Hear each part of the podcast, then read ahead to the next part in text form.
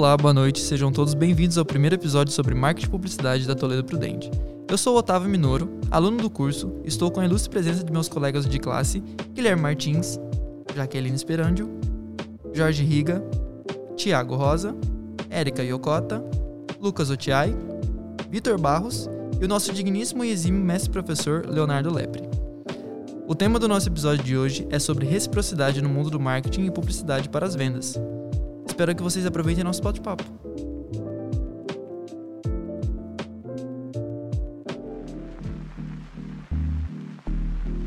Bom, boa noite, sejam todos bem-vindos ao nosso primeiro episódio do, do Crônicas de Marketing, nosso podcast aí da Toledo. Uh, hoje a gente vai falar um pouquinho sobre o nosso tema é reciprocidade, principalmente reciprocidade né, no âmbito da, das vendas, do marketing por si só. Mas a gente vai fazer o. vai começar, vai, vai, vai dar um contexto é, a partir dos gatilhos mentais. Né? Porque a reciprocidade, apesar de tudo, do, de todo o começo dela, ela é um gatilho mental, ela tem. Ela, ela parte do cérebro, ela parte do, desse principal estímulo. Mas enfim, o gatilho mental eles são, eles são nada menos, nada mais do que estímulos cerebrais que que são quase que inerentes ao ser, ao ser, aos seres humanos. Nós já nascemos com, esse, com, esses, com esses gatilhos, nós já nascemos com essas predisposições e e todo mundo é sujeito, todo mundo está e é sujeito a, a sofrer, a, a, a, a, a estar presente e gerar e sofrer. Microfone. Ser impactado pelos gatilhos mentais, né? É... Enfim, e o, e o, principal gatilho de, de hoje, né, que a gente vai, vai dar vai dar a luz acerca do tema, do tema, é o gatilho da reciprocidade. É, então, é, para frisar, é interessante dizer que gatilho mental, tipo, vai a, a partir vai do som, da visão, do cheiro, não, tipo, se eu sinto um cheiro de uma coisa, sabe quando você pensa, ai, para, isso me deu gatilho, ou nossa, deixa eu sair daqui, tá me dando gatilho. Uhum. Então, tipo, quando você tem aquela sensação de, é, de dar alguma vontade. É, hoje em dia é muito comum a gente usar essa palavra, principalmente nas, nas nossas conversas cotidianas. Nossa, falar que gatilho. Que, nossa, que gatilho. E, tipo, não é agora... à toa, isso não, isso não, isso, isso não é à toa. É, é, é, é gerado principalmente por, por conta dessa, dessa, dessa nossa humanidade, principalmente. É, e só pra, tipo, me explicar, por exemplo, quando você tá. Sua mãe ali tá fazendo comida para você e você sente comida, tipo, cheirinho de vó e te dá um gatilho. Você começa a lembrar da comida da sua avó, de, sim, da casa sim. da sua avó, do ambiente ali que você ia lá pra casa da sua avó brincar. E é muito louco que tem até empresas que utilizam disso ao, ao seu favor, né? Sim. Tipo a Natura, por exemplo. Eles colocam, tipo, eles criam todo um ambiente, colocam todos os perfumes e tal, para poder estar tá trazendo esse gatilho também dentro das pessoas, né? Mas só tem que tomar cuidado, porque a forma que você aborda o gatilho mental é, há grandes probabilidades de ser, uh, ser reconhecido de forma negativa. Então é algo que tem que ser bastante estudado pelos, uh, pelas empresas, né, para que abordem de uma forma certa. É, mas antes da gente falar sobre reciprocidade nas empresas e para vendas, eu queria saber de vocês, o que, como vocês entendiam essa palavra antes de, da gente ver sobre isso, sobre vendas e tal, no dia a dia de vocês? Bom, no começo eu entendi que reciprocidade é como fosse empatia, empatia. Algo que você tinha muito afeto pela pessoa ou que você via algo nela que somasse com você. Então, para mim, no começo, isso era a empatia. Bom, e eu via muito também é, reciprocidade, muito aquele. Era muito falado, tipo assim, ah, é um relacionamento recíproco, né? Uma coisa assim, recíproco e tudo. Tem muito aquele negócio, pô, eu tô sentindo um negócio assim e tudo, e a pessoa também sente o mesmo. Então é uma parada assim, mais de igual para igual, assim, sabe? É tipo mutualidade, né? É. Uma via de mão dupla.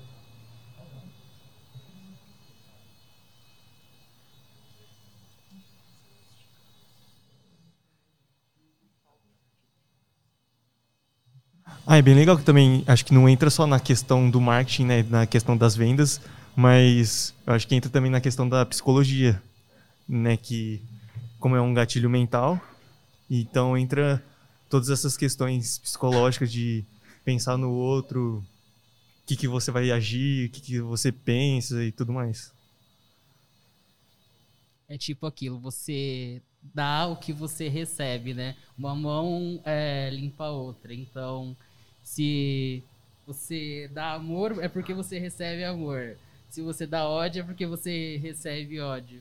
Né? Se às vezes, principalmente acho que na, na empresa, quando a gente fala dos funcionários em especial, principalmente no atendimento, é, a gente tende a julgar muito um funcionário que não que não nos atende da melhor forma, mas a gente não sabe o que talvez o que se passa ali por trás. Aí eu penso na relação patrão empregado, como que é essa reciprocidade? Será que ele está sendo valorizado? Se acha que está sendo valorizado ali dentro? Como é que a gente vai ter um bom atendimento, esperar um bom atendimento de um funcionário, se o patrão dele não está valorizando ele, não está entregando, não está ele respeitando de tal forma?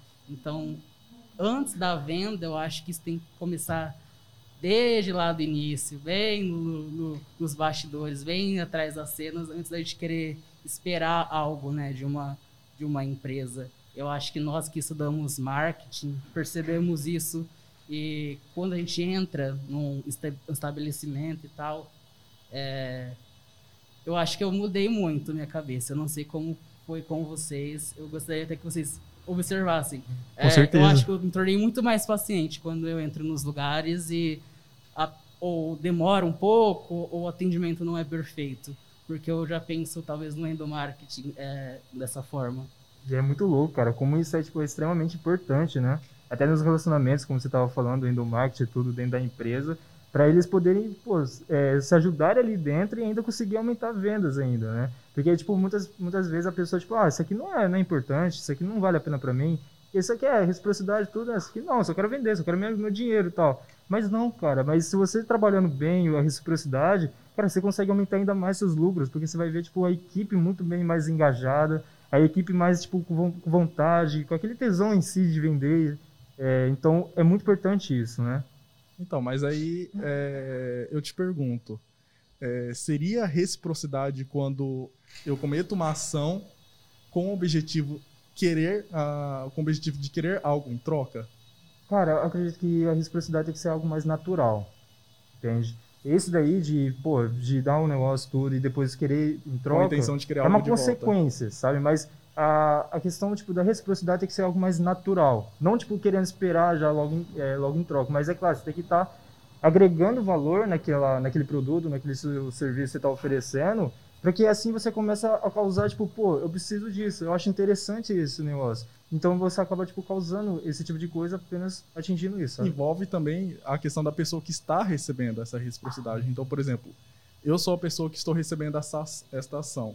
E, e dá aquela, aquela questão do gatilho. Pô, ela fez isso por mim. E aí você meio que se sente na obrigação, é, sentir a obrigação de dar algo em troca para ela. Então, por exemplo, aula passada a Erika me trouxe uma pizza no meio da aula, entendeu? E até hoje eu não não, não dei pra ela é, algo em troca, mas eu tô assim no fundo, eu tenho que dar algo em troca pra ela porque eu tô me. Aí, Eric, já vai eu sinto uma, que eu tô devendo. Pizza,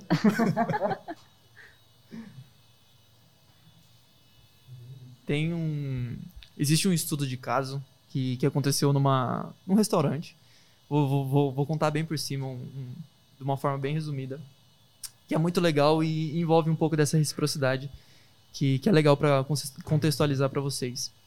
Um, um certo restaurante em qualquer lugar do mundo.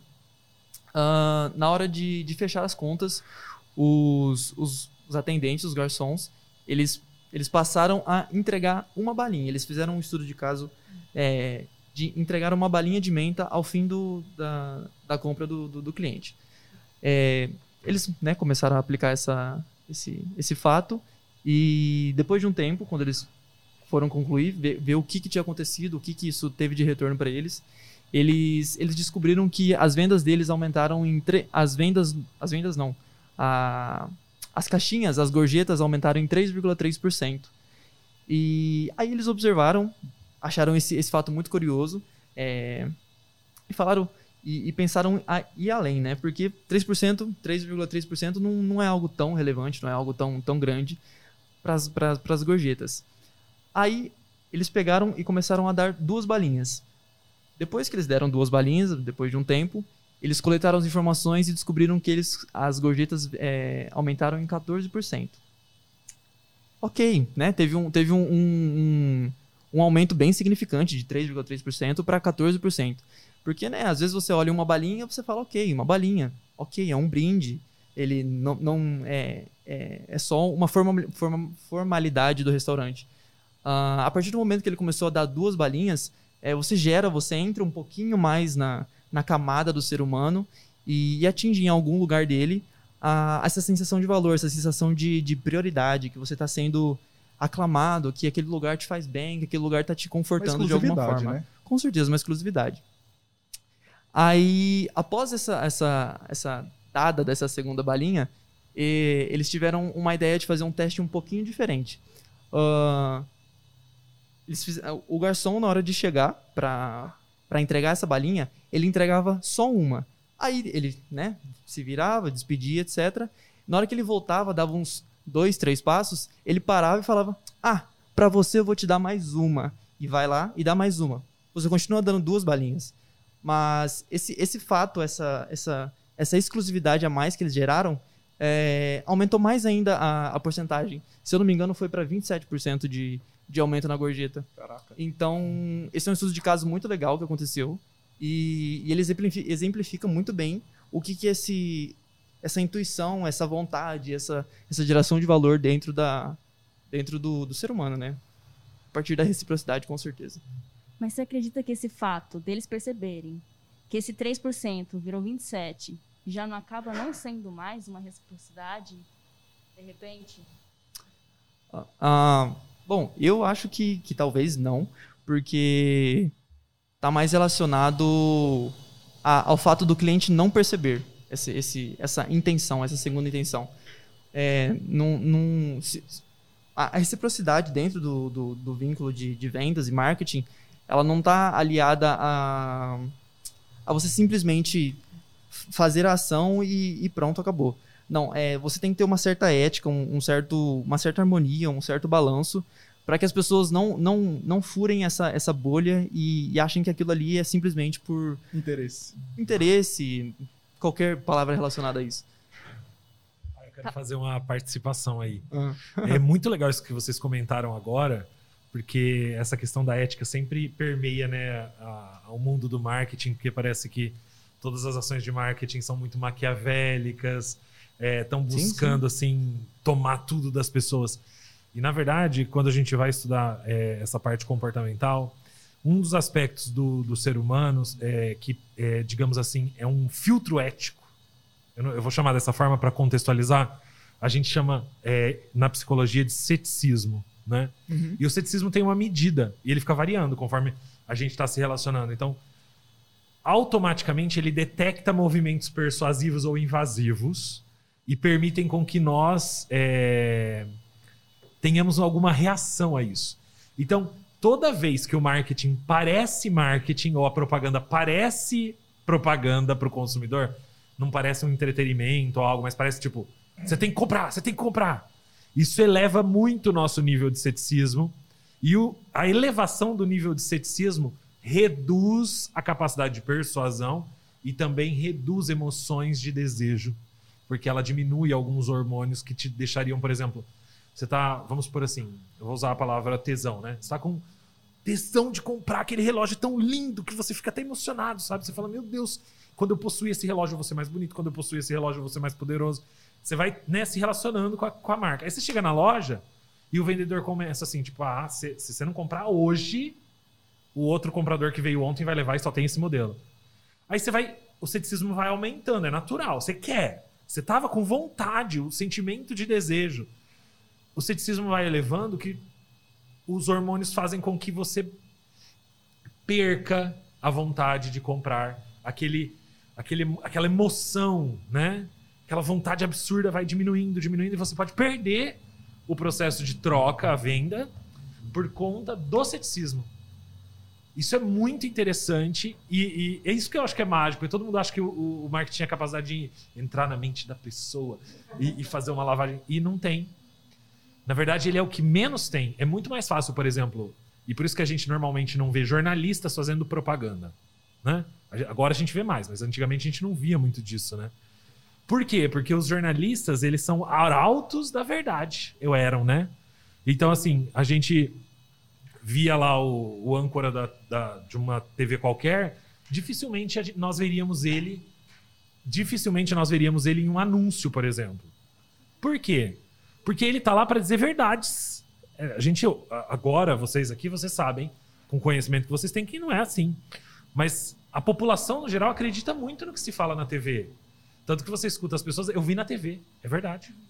Eu vi na TV, porque Vi na TV, vi é, no a rádio. TV era o filtro deles. Eu vi na internet. É, a TV é o filtro da massa, né? Então, assim, o jornalista ele tinha esse arauto. Então, se ele fosse fazer uma propaganda, o ceticismo era baixíssimo. Então, era, era pouco utilizado. Eles não se permitiam, porque um erro no processo de comunicação daquela propaganda prejudicaria a autoridade dele enquanto jornalista. E aí as pessoas deixariam de acreditar ele lá. Olha que louco, né? Então, eu acho que esse autocontrole é muito mais fácil a gente ser persuadido por um jornalista, por um padre, por um amigo, por pessoas que não, a gente não espera que eles queiram nos persuadir, do que pela marca, que a gente espera que ela quer vender. né? Então eu acho isso muito interessante, eu acho que está muito conectado com a reciprocidade. Eu quis. Eu não quero interferir muito aí na, na construção do podcast, mas eu- a hora que você fez a pergunta e a resposta, Otávio, foi muito, muito legal. assim, parabéns.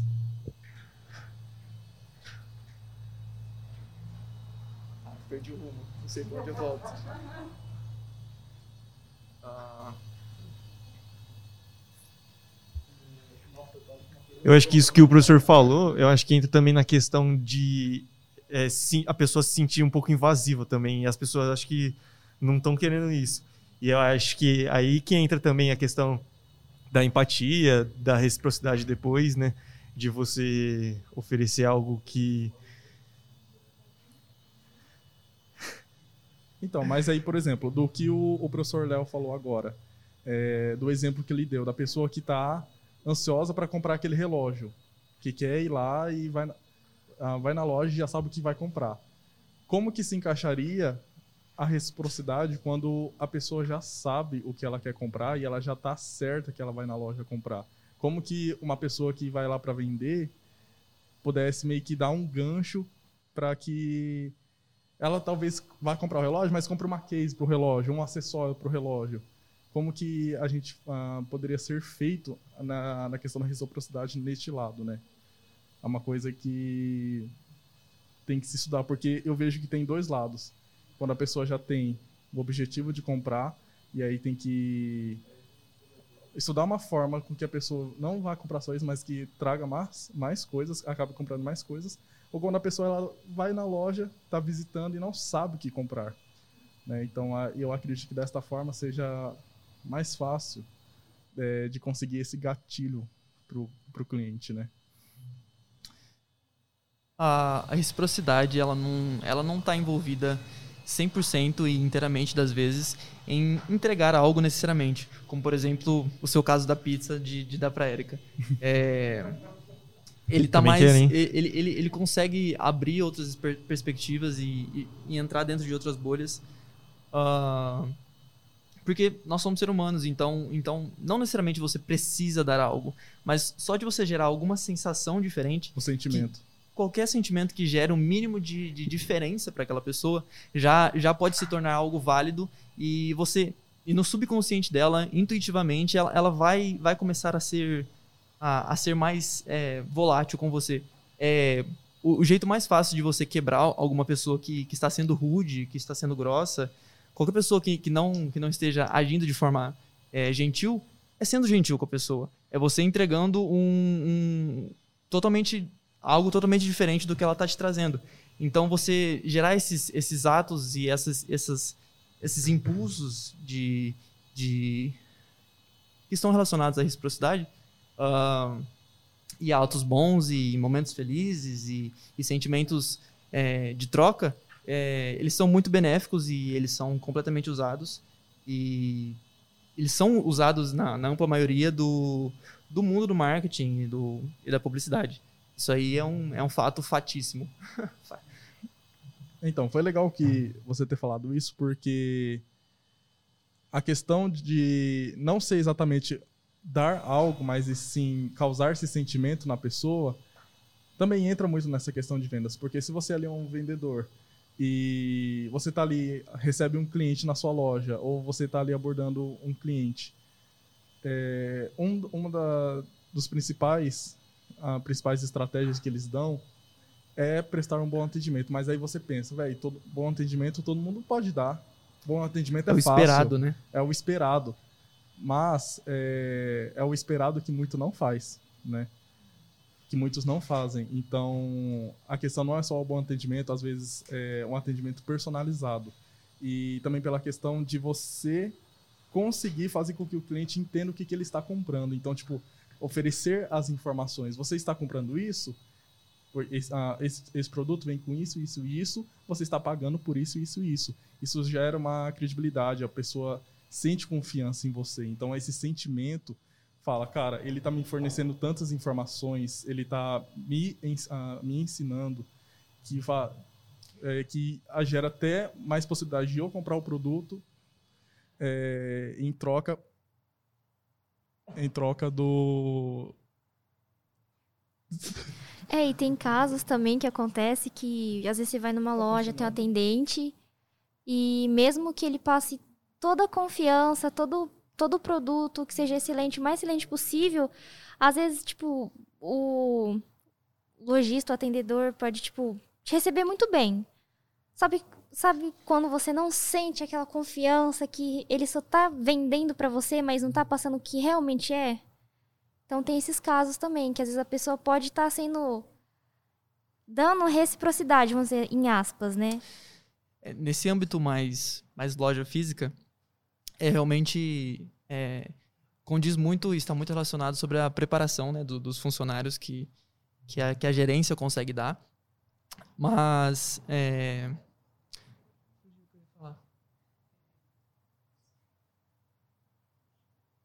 Fugiu o que eu ia falar. eu literalmente esqueci. Eu te entendo, é recíproco.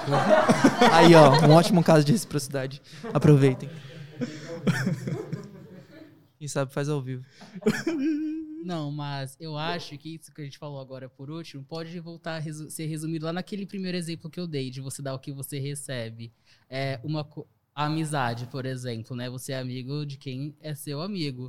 Mas uma coisa é você forçar a amizade. Aquela pessoa que força a amizade, você não vai querer ser amiga dela. Então, acho que isso, quanto às lojas para com os clientes, é a mesma coisa. Que de ficar insistindo, de ficar é, la- lambendo demais o cliente, assim, fica muito chato, né? Então, tudo que é forçado não é bom, né? é, acaba Exatamente, tem que ter um equilíbrio, mais. né? Cria o reverso. É, É, porque, tipo, tipo- se, se usar muito o excesso do, da reciprocidade, acaba, se- acaba se tornando estranho o negócio, né? Você acaba, tipo, mano, o que que é isso? O que tá acontecendo aqui, E né? tipo, o vendedor começa a ser chato, né? Começa a te perseguir pela loja e fala, gente, o que é isso?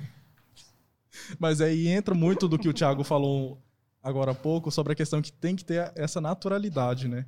Porque não pode parecer forçado. Porque quando parece forçado, você fala: pronto, agora já entendi. Ele tá fazendo tudo isso porque ele quer vender, ele quer ganhar o dele. Mas tem que ter essa naturalidade, porque a, a intenção, lógico, tem que vender. Mas também tem que ter a, a sensação de você transmitir informação. E é, e é louco, porque, tipo assim, as pessoas, as- muitas vezes, elas não compram o produto. Às vezes, ela compra você primeiro, para depois querer comprar o produto. Então, isso é muito, muito forte. Eu tenho, eu tenho um, um caso, é, tem um amigo muito próximo que ele trabalhava numa empresa de colchões, que é da Anjos e tal. E, cara, e é muito louco que, tipo, já com esse tipo de público, o ticket do, do produto é um pouco maior. Então, muitas das vezes, as pessoas é, querem saber, tipo, mais a fundo sobre o produto, né? Querem discutir mais sobre isso e tudo. Então, uma forma que ele conseguiria vender é ganhar ela primeiro, tipo, conseguir, tipo, entender que ela tá, o que que tá acontecendo com a vida dela, por que que ela tá querendo comprar ali, e assim ele conseguir, tipo, pô, vamos conversar aqui, ó, isso aqui é melhor pra você e tal, e recomendando. Às vezes, tipo, quando você recomenda, entra muito naquele negócio assim, tipo, ah, ami- amigo que amigo recomenda, assim, né? Não, tem um ditado é diferente, mas vocês entenderam, pegaram. Então, muitas vezes as pessoas compram de pessoas, não, tipo, do produto em si ali, né? Posso fazer uma pergunta? Pode. É, eu escutei, o pouco que eu escutei, vocês estão falando muito da visão do, do cliente e do vendedor. Fazer uma pergunta, vocês estão olhando para a visão do empreendedor? Pensa na visão do empreendedor. Por que, que a gente fala assim, nossa, o, o vendedor tem que ser um vendedor amigo? Vamos colocar assim. É, pensa comigo. É, quantas vezes você. Alguém de vocês é vendedor? Alguém aqui dentro já trabalhou com vendas? Tá, quantas, quantas vezes venda de sapato, roupa? Quantas vezes você escuta seu patrão falar assim: Ó, oh, você vendeu aquele sapat, aquela sapatilha, mas você tem que vender o cinto junto. Entendeu? A tal da venda casada. Quantas vezes vocês escutaram isso? É, agora, a minha pergunta: como que eu faço para ser o vendedor amigo do cliente se meu patrão me pede que eu tenho que fazer, que eu tenho que aumentar o meu ticket de venda? Meu, tipo, se eu vendo 50 reais por cliente, eu tenho que vender 100. Vocês estão vendo muito pelo. Vocês estão vendo pelo, pela vista do cliente, pela vista do, do, do vendedor e pela vista do empreendedor. Como que eu me, como eu me resolveria não sendo o, o vendedor falso? Só que eu tenho que aumentar meu ticket de venda. Ticket de venda. Desculpa, joguei a bomba. Cara, Mate o seu patrão. Opa, perdão, o que, que eu ia falar? Ó, aproveitando até essa pergunta, eu trabalhei também com vendas na parte de bebidas e tudo.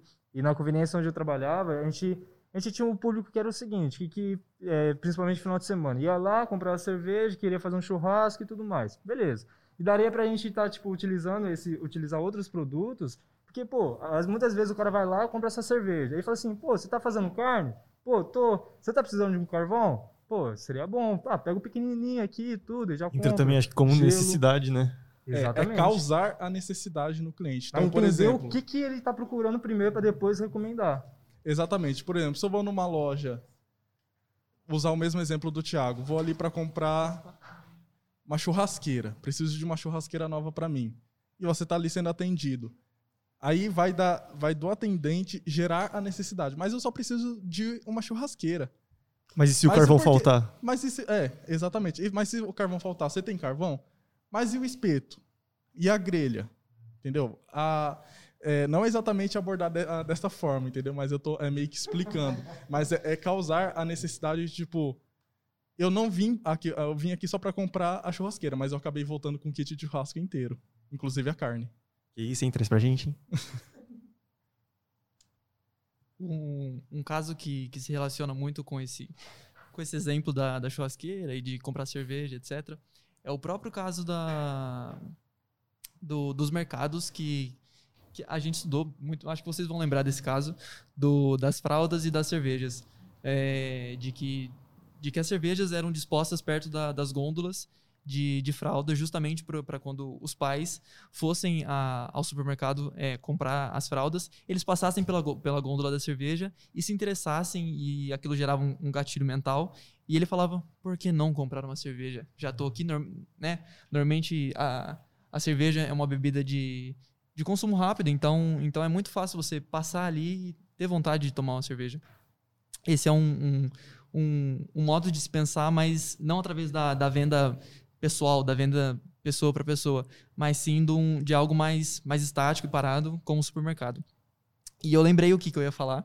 É, voltando, rebobinando a fita, é, é, muito se diz, muito, muito está linkado, muito é, essa relação de cliente e vendedor, de cliente, marca, cliente, empreendedor, é que você precisa sempre estar tá, tá de olho e estar tá esperto sobre as próprias expectativas do, do, do, do seu cliente, do, do seu público-alvo.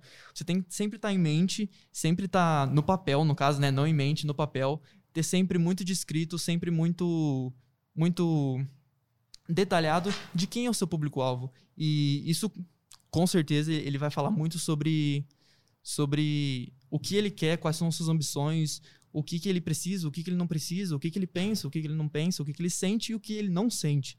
E é nessa parte de sentir e não sentir que, que os gatilhos são é, descobertos, são, né? Que, que os gatilhos aparecem, vêm à tona, e é aí que você, que você tem a chance de construir e conseguir atingir o, o seu cliente é, dentro do emocional dele, dentro do, do coração, da mente, da, da alma dele. Porque, cara, é, e você, tipo, atingindo muito bem essa reciprocidade, além de você, tipo, aumentar suas vendas, você fideliza o cliente. Então, pô, o cara gostou tanto do seu tratamento, o cara gostou tanto de você ali, de você estar tá atendendo ele, ele vai voltar muito mais vezes ali, naquele local. Igual você falou do exemplo do mercado. Às vezes o cara, tipo, ele foi uma vez no mercado, gostou dessa ideia, gostou desse negócio e, tipo, começou a frequentar mais vezes só por conta disso, às vezes, sabe?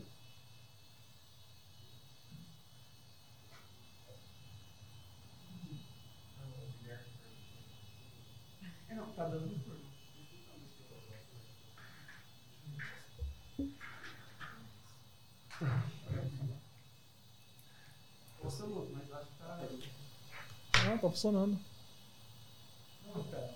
O som tá vindo, tá batendo aqui. O som tá aqui.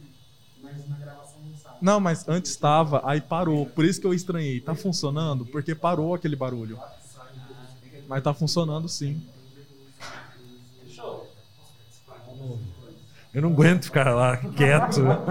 O Léo fica se coçando. Eu fico, porque tá muito bom. É, eu queria fazer uma pergunta para vocês, assim. Toda vez que a gente começa a falar dessa questão de vendas, né, e de principalmente dos gatilhos mentais, e aí o Otávio colocou nessa questão da de, e na alma do cliente, né, e do, dessa questão dos sentimentos. Eu, eu acredito muito no, no processo que a gente trabalha, na atuação do nosso do, da área que a gente atua, que é uma área que trabalha basicamente com os sentimentos, né? É óbvio, tem a parte racional, a gente falou um pouco disso ontem, né, quando a gente estava falando dos anúncios. Às vezes a gente tem um foco muito racional, tipo, esse produto tem essa característica A, B, C, D e E. Só que toda vez que eu jogo no racional, eu perco, né? Porque é muito fácil de ser copiado, é muito fácil de. Chama no funkão. é muito fácil de ser copiado, é muito fácil de, de, de, de perder a competição ou de se tornar uma commodity, né? Que é justamente de, de ter aí é, é, vários produtos iguais e a compra ser baseada em preço, que é horrível, né? Porque é muito melhor ter, ter, ter todo esse processo de compra baseado no valor. Mas eu queria ouvir de vocês, assim, enquanto consumidores, respondam quem, quem puder e quem quiser. Enquanto consumidores, como vocês se sentem, né, se relacionando com marcas frias, com marcas que não pensam nessa questão que, para quem está olhando de trás da marca, é um processo de persuasão. Quem está olhando por trás da marca é um processo de persuasão, né? Tá é, pensando estrategicamente, então vamos pensar assim, sei lá, uma marca da moda e qualquer. Então, quando ela pensa na embalagem do produto que ela vai mandar para casa do cliente, aquela roupa X, então a embalagem já é um presente. Será que isso provoca ou não reciprocidade? É, o cuidado ao embalar, o cheiro da roupa e etc e tal, mandou lá para casa do cliente.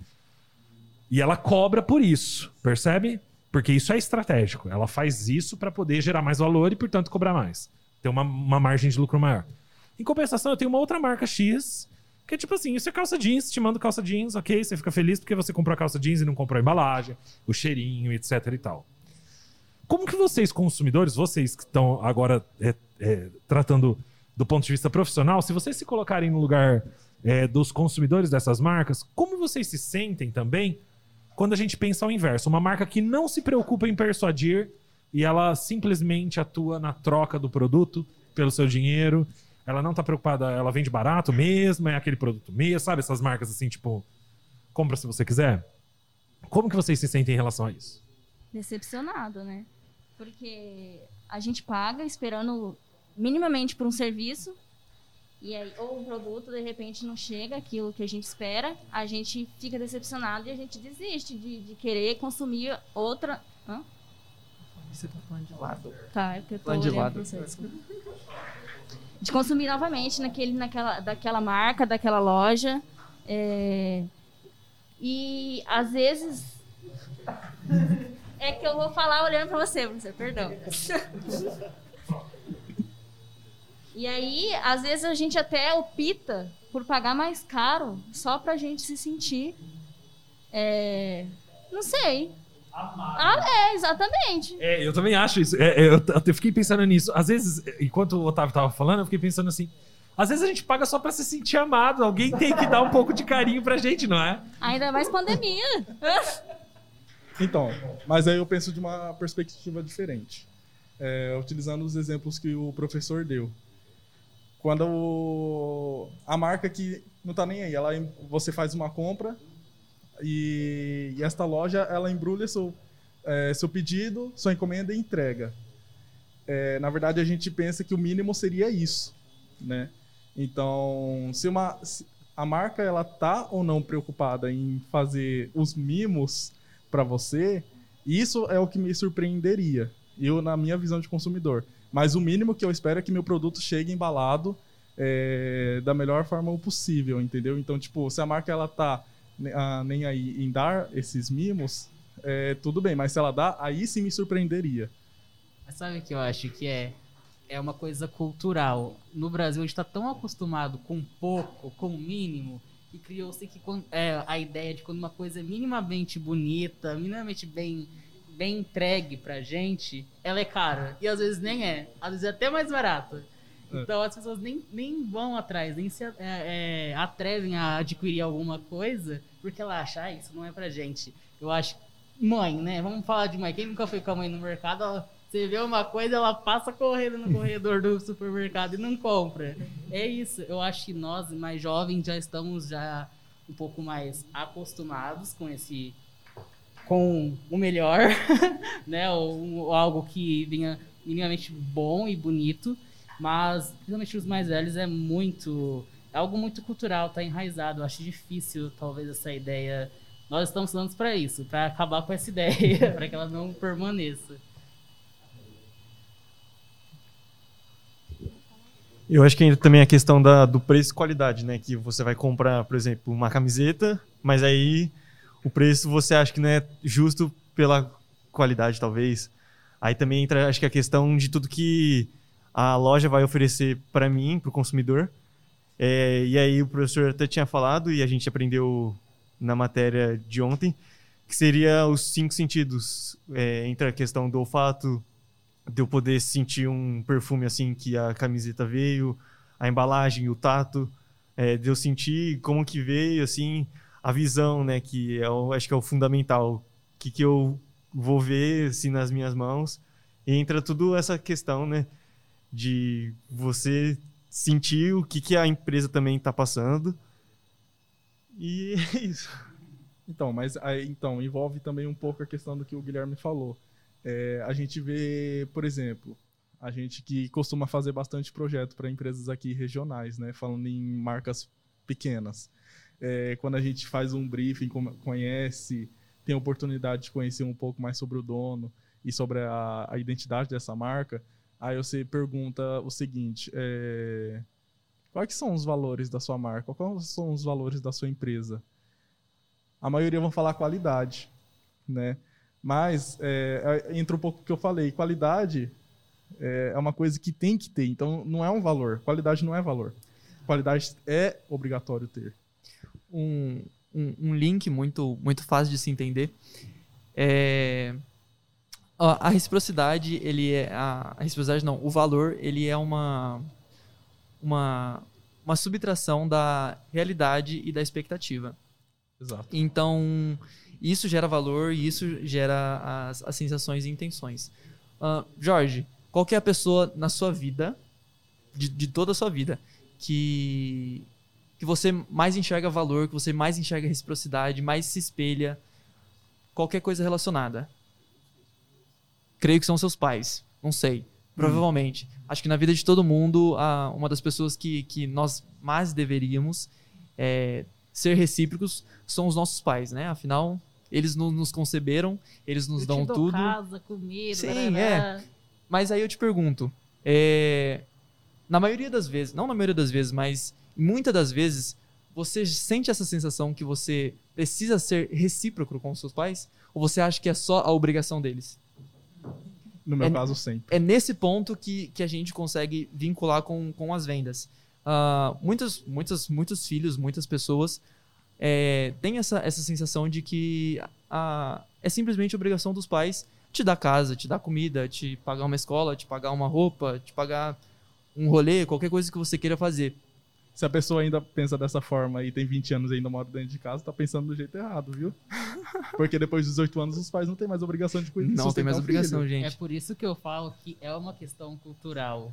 Porque todo mundo é filho e todo mundo é pai, sabe? É. É, sabe? Todo mundo é hereditário, vai passando. Então, não tem. co- é, a gente tem que achar um jeito de. E mesmo que você passe até dos 30 anos, 50 anos, seus pais sempre vão querer de cuidar de você, não importa a idade. Sim, sim. Exatamente. E é nessa perspectiva que as vendas deveriam acontecer. Ah, a gente deveria sempre entregar aos nossos filhos, aos nossos clientes, ah, toda essa esse apoio, toda essa essa vontade de, de dar a vida para ele, de dar a compra para ele, de dar o serviço para ele, de dar o produto para ele e e não esperar um, um, re- retorno ah, efetivo dele, mas que ele saia satisfeito, que ele viva a vida dele feliz e que a gente sempre esteja ali para suporte até o fim da vida dele, até o fim da vida útil da, daquele serviço, daquele produto, da, sua, da vida do, do cliente por si só em relação com a empresa. Então, essa obrigatoriedade, ela, ela parte do princípio da, das empresas entregarem o mínimo, delas fazerem o trabalho bem feito no- na minimalidade dela. Então, quando você chega com, com, com, esse, com, essa, com essas diferenças, com esses quesinhos a mais, ah, essa sensação de reciprocidade, é, ela vai acontecer. É, é muito fácil você se sentir grato quando, sei lá, quando seus pais te dão um celular novo, quando eles te, te presenteiam com uma carta, quando eles te, te proporcionam um carro, quando eles te proporcionam certos benefícios da vida. E funciona da mesma forma com, com as empresas e com os clientes. É, entra muito a questão do reconhecimento, né? Sim, então, sim. é, mesmo que você tá ali atendendo, um exemplo, né? Você tá ali ah, oferecendo seu serviço, oferecendo seu produto, por mais que a pessoa não compre, é, mas o importante é que ela reconheça. Então, tipo, eu posso não ter comprado a churrasqueira agora, mas quando eu for comprar, é aqui que eu vou comprar, porque a forma que eu fui atendido, a forma que eu fui reconhecido é diferente da, de todas as outras lojas, de, to- de todas as outras outros vendedores, né? Então, é questão do reconhecimento. A pessoa, por mais que ela não compre, ela reconhecer a sua importância. é, é bom ressaltar de, de que a, a, a reciprocidade ela não é, é algo de imediato. É, é muito difícil ela acontecer né, no, no quesito, no âmbito da, de vendas e, e, e da- do marketing da publicidade. Ela é muito difícil de acontecer de forma imediata. Ela é, ela é, ela é melhor e, ma- e bem mais construída com o tempo. Então, em- entrando para um assunto um, um pouquinho mais mais focado nisso e que hoje em dia acontece muito. É, a gente vê muito por aí várias pessoas dando e-book, ah, aula gratuita, enfim, qualquer coisa relacionada a esse tipo que, que seja um call to action, que, que, que chame a atenção dos, dos possíveis clientes. E, e, e hoje tá quase esse, essa, essa linha tênue está quase passando para quase ser uma obrigatoriedade. Hoje em dia, todo mundo que está entrando no ramo do, do empreendedorismo, no, no marketing digital, precisa dar algo de graça, precisa chamar o público dando algo de graça. Então, está sendo cada vez mais difícil gerar essa, essa, essa reciprocidade, gerar esse, esse valor. Então, então isso não vai, não, não vai acontecer do dia para noite, não vai ser, não vai ser um, um gatilho tão rápido e vai ser sempre uma construção. Você sempre tem que estar ali entregando conteúdo, ah, dando atenção, dando todos os, os, os, os- todas as, as substâncias, todas as vitaminas necessárias para que aquele, aquele esse, esse vínculo eh, fomente e aconteça e seja de verdade, vívido e, e aquilo entre de dentro da pessoa e ela sinta aquilo de verdade, que para que ela, ela reconheça na sua marca, reconheça no seu negócio, reconheça eh, em você, na, na, na fachada do- da, da sua empresa, de que ela vale a pena e de que é uma empresa boa e que, e que, e que vale a pena você estar junto com ela e construir uma, uma boa relação. E, e vai ser aí, vai ser nesse principal gatilho que, que a recipro- a reciprocidade vai entrar. E não é à toa de que do porquê a reciprocidade ser o principal de todos os gatilhos emocionais que podem ser usados dentro do, do marketing. Não, dá até pra puxar o exemplo lá que a Erika e o Jorge estavam falando lá que da questão da pizza, né? O Jorge não vai entregar uma pizza no mesmo dia, né? Como? Vai ter que esperar um pouco, né? Existe um processo para é, fazer uma certeza. pizza. Ele vai entregar também- duas pizzas agora. Oh! Ah, E é que também- tem os juros, né? E também não precisa ser exatamente uma pizza de volta, pode ser qualquer outro tipo, seja comida, pode ser um Uma afeto, dica, né? fazer um, sei lá, ajudar em qualquer tipo de coisa, mas que seja Ela recíproco. não quer duas, outra pizza de volta. Eu já sei o que, que ela gosta. Olha, Não, gente, Corta. comida japonesa. Oxi. Ó, uma coisa, uma, uma coisa muito legal e que, e que vale mencionar é que, por exemplo, no caso, nesse caso da pizza, a Érica, pelo fato dela ter dado a pizza pro Jorge, ah, a reciprocidade para com ela, ela é é- tem um prazo de validade maior. Ela vai sempre lembrar dessa atitude dela, que ela deu a pizza pro, pro Jorge, e o Jorge provavelmente esqueça que ele tenha que devolver a, a, pizza para ela. Então, nesse ato de troca, ah, quem dá sempre vai, vai estar Lembrar. dentro da mente de que, de que, que aquilo ali tem que acontecer, que você espera. Não que você necessariamente espera, mas que o, o ato aconteceu e a reciprocidade foi instalada. E de quem recebe, isso já é, é um pouquinho. É, né, é mental, é natural do ser humano. Você acabar recebendo aquilo e ficar grato e utilizar e, e acabar esquecendo. Então, essa troca tem que ser mútua, ela tem que ser, ela tem que funcionar no, num balanço legal, num balanço gostoso e principalmente pelo fato de quem recebe esquece rápido, você tem que sempre estar dando e sempre estar dando e gerando com coisas diferentes e, e sempre estar presente. E isso funciona no âmbito de, do, do, do empreendedorismo. Então, o empreendedor tem que estar sempre presente e sempre dando e sempre ah, proporcionando pro, pro cliente dele. Exatamente. Érica, me lembre semana que vem, então. viu? Mas, Jorge, falando um pouco dessa parte de reciprocidade, você sabe por que, que eu te dei uma pizza? Um pedaço de uma pizza? Porque ela queria duas. Não sei, Érica. Qual foi seu sentimento quando eu te dei uma pizza? Que minha fome estaria acabada. Vamos lá, essa grande historinha que todo mundo quer saber. Tava lá em um belo dia, foi eu e meu namorado, a gente falou, ah, vamos fazer uma pizza caseira, né? Beleza. Eu Aí quero o. Jorge falou assim: Ah, tô aqui na Toledo. Aí eu não sei se ele falou assim: Estou com fome. Ele falou assim: Então vou trazer pizza pra você. Na, na verdade, foi o seguinte, né? A gente tava conversando, que ela mandou mensagem perguntando: Você tá na Toledo? Falei, tô. É, aí eu perguntei, você vem pra aula? Ela, tô fazendo pizza. Aí eu brincando, né? Eu quero. Só que, tipo, eu falei, sinceramente, eu Na falei zoeira. sem na intenção. Foi só brincando. E quando ela chegou na aula, Eu depois, também quero uma pizza só na zoeira, hein? E quando ela chegou depois do intervalo na aula com um pote de pizza, eu falei, você realmente trouxe? Eu fiquei muito surpreso, né? Porque é uma coisa que eu não esperava. Tá, agora a pergunta do século. A pizza era do quê? Mozzarella. Delícia. Ou seja, a Érica, vamos supor, loja, a Érica empreendedora, percebeu um desejo do cliente e entregou de forma de forma para surpreender. Percebeu a Agora o necessidade. cliente tem que dar um feedback positivo, ele vai, né, agora que ele tá contente com o atendimento. Geralmente da- o cliente da recomenda, né? empresa. Então eu recomendo a pizza Sim. da Érica pra todo mundo. Olha, eu aceito E encomendas, hein?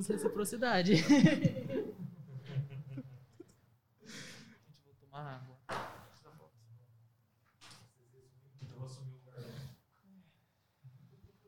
Vixe. Agora ferrou. Desculpa o palavreado. Resumir é, Se ficar longo demais, eles vão colocar no 2x, não vão entender nada que a gente tá falando. é- se, se colocar no 2x, tá ferrado comigo. Vou, vou- vou rezar por vocês. O medo. Não, na verdade, assim, vocês- é, o Otávio colocou agora no final, né? Um ponto em relação em relação a- a- aos empreendedores digitais, né? Mas eu quero fazer uma pergunta também do mundo digital, mas mais ligado aos influencers, né? Então todos nós estamos seguindo alguém que nos influencia na internet, seja essa pessoa muito, muito famosa ou uma pessoa X da nossa vida, né? Vocês se sentem devedores para essas pessoas? Porque pensa, eu estou seguindo pessoas que produzem vídeos, produzem fotos, produzem algum conteúdo com relevância ou não naquele momento, que normalmente a gente pagaria. A gente paga por livros, a gente paga por filmes, a gente paga pela TV paga, a gente paga por uma revista, a gente paga por várias coisas que são conteúdo.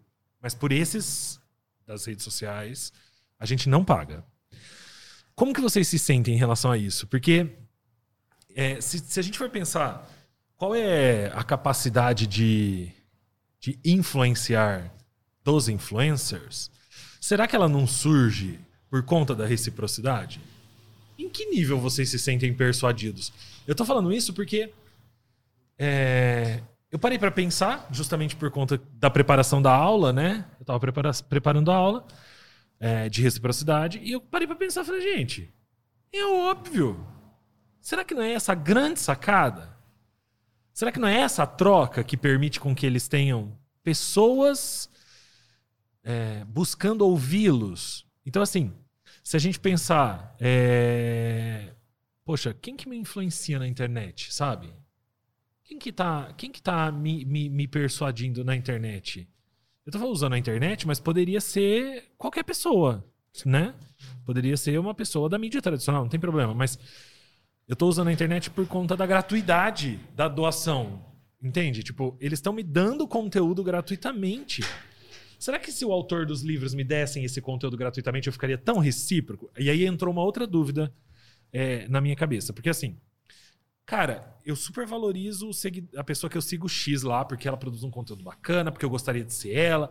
Ontem a gente falou isso um pouco com o Marcelo, né? Eu até brinquei dele do André Pili, que ele parece o André Pili, não sei o quê. E que é um cara, tipo, o André é um cara da, dessa área fantástico.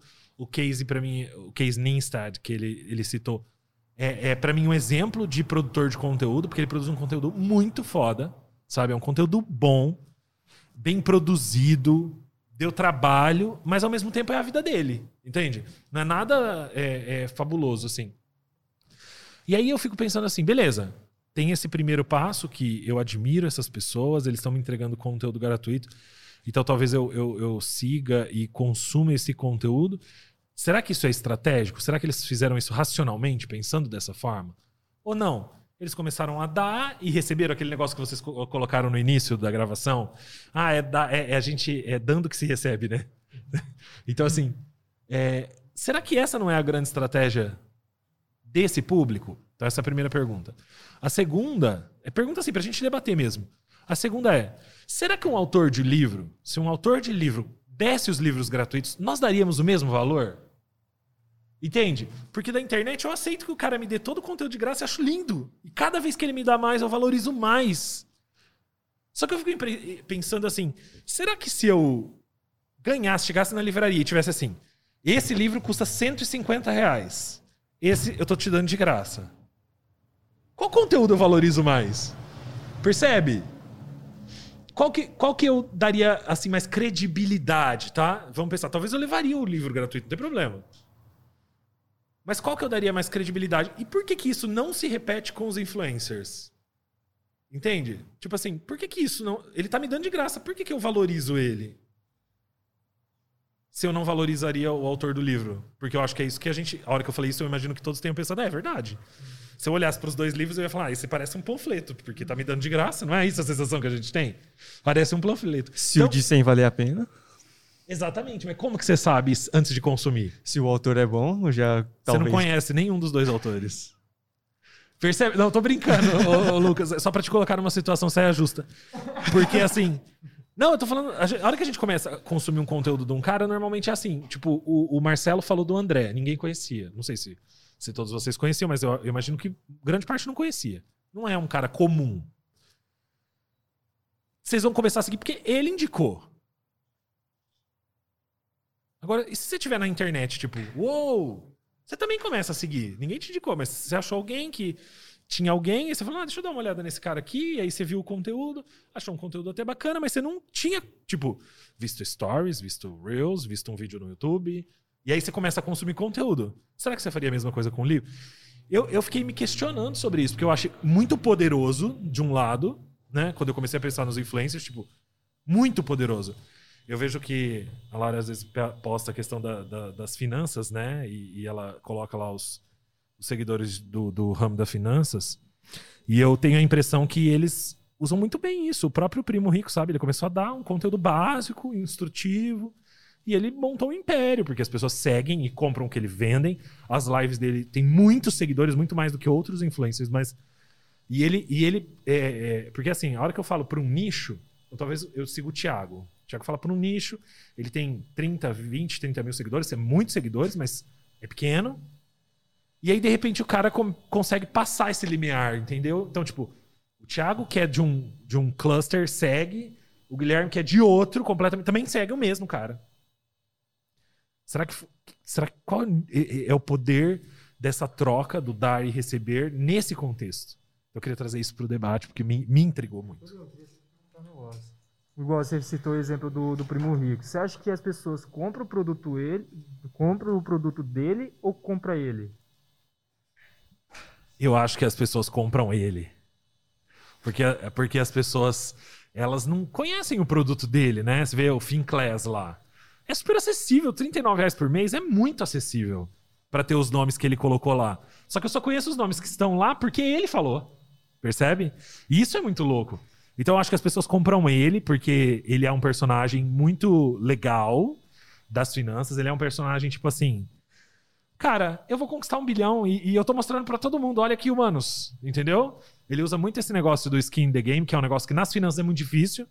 É fácil fazer um negócio, por exemplo. Gente, esqueci o nome da, da- daquele cara. É, tem um cara da- da- do, do mundo digital que ele é bem mala, assim, ele tem um cabelinho liso, assim. Se vocês lembrarem. Thiago Finch, isso. E é fácil fazer ele fake, entendeu? Eu não sei se ele é fake, não tô julgando ele, não é isso. Mas é fácil eu fazer ele fake. Porque é só eu pegar cenários legais. Se você olhar o Instagram dele, é, é só cenário de viagem bacana. Entendeu? É roupa bacana. Isso é fácil de simular sem ser. A, a parte do Thiago é mais difícil. Porque é dinheiro mesmo. E os investimentos, assim, são. Quando você faz investimento, você é acionista, isso é público. Então dá pra validar, né? Dá pra validar que ele tem mesmo ações de tais e tais empresas. É, então é muito mais difícil para ele, ele seria desbancado facilmente se, se ele tivesse mentindo nesse contexto. Então, eu acho que tem esses dois, esses dois universos. Por isso que eu acho que as pessoas compram ele pela personalidade, pelo jeito que ele faz e, e- e pelo jeito que ele entrega. Na mesma época que ele se lançou, também se lançou a Natália Arcuri, que ela, fala- ela tem um, um YouTube chamado Me Poupe com uma linguagem muito menos técnica, uma linguagem muito mais tipo. Eu sou a Ana Maria falando de finanças, informal, entendeu? né? É, é a Ana Maria falando de finanças, a, a, a Natália Arcuri. É. Só que ele desli- deslanchou muito. Ele deslanchou muito e ela não. Ela ganhou muito, muito espaço na internet, mas eu acho que ele cresceu muito mais, porque eu escuto pessoas de vários nichos falando dele e não falando dela. Ah, aí, mas pro- aí essa questão a gente sabe que não é só o conteúdo, né? Uma mulher falando de finanças e um homem falando de finanças, aí é outra história que, que tem aí no meio, que não é bem ou em relação à qualidade do que ela está produzindo ou não, ou do reconhecimento que ela está obtendo ou não, é outra situação. Mas Trouxemos um tema polêmico, eu, eu tô Sim, gostando sim. disso. Quebrando o tabu. É, não, é, é, Sempre comparando o homem e a mulher, o negro e o- branco, sempre vai ser diferente. Mas a questão dos influencers em geral, eu acho que é porque a gente é muito visual, a gente deseja muito visual. E foi até legal você pontuar o livro, porque eu lembrei daquele ditado: não julgue o livro pela capa. Às vezes a pessoa vai pagar pelo livro porque ela tem a capa bonita. E é muito ele ruim, ele é é. muito ruim. Agora, se ela der uma chance pro livrinho lá e ela abrir e for maravilhoso, pode ser que o que ela pagou ela empreste e, sabe, e soma aí pelo, na mão dos amigos, mas o outro ela vai ficar. Aí, pro- professor, até aproveitando esse exemplo que você tinha dado sobre do influencer também do livro, é, é muito louco porque, tipo assim, quando você paga pro algo, pro, quando você não conhece, você sente, tipo assim, pô, é um dinheiro seu que você, você suou pra ter, então você tá meio que valorizando, pô, então isso aqui vale a pena. Então tem essa satisfação. Agora, do influenciador, igual você falou, tipo, você compra o influenciador. E como você compra o influenciador assistindo o store, porque você cria, tipo, um relacionamento com ele, você se identifica com ele. Você colocou um ponto que eu tava esperando ver se ia surgir, porque eu também pensei nisso. E, e- e- e esse eu acho que é uma das chaves para mudança da história. Quando eu compro o livro, eu tô comprando um texto, um conteúdo, que foi escrito por uma pessoa, que tá escrito lá, no, né, o autor. Mas ele não é aquela pessoa, ele é um livro. E você não vê o autor, você imagina o autor, dependendo da forma que ele escreveu, senão nem isso você consegue, porque ele escreveu como se fosse uma outra pessoa. Já na- na- na- na- na- nas redes sociais e na influência, eu tenho um fator que todo outro conteúdo não, não tem, que é a personificação. É. Então, é, é- é a pergunta. Você fez a pergunta arquitetada, né? Que eu percebi agora. Porque você perguntou assim: você acha que as pessoas compram o conteúdo do Thiago ou o Thiago? E aí eu respondi: eu acho que eles compram o Thiago. E é isso mesmo. Porque é o Thiago e o conteúdo dele é dele. E é isso que é, é, é, é, é uma, é uma coisa que foge um pouco do- da, da nossa temática específica, mas é bem, bem isso que torna a- a- o nosso trabalho tão especial. Porque as pessoas elas não se relacionam com coisas. Eu falo isso desde o primeiro dia de aula e, e desde o primeiro dia que eu dou aula. As pessoas não se relacionam com coisas. Elas só se relacionam com outras pessoas. Então, personificar marcas é um caminho para o sucesso?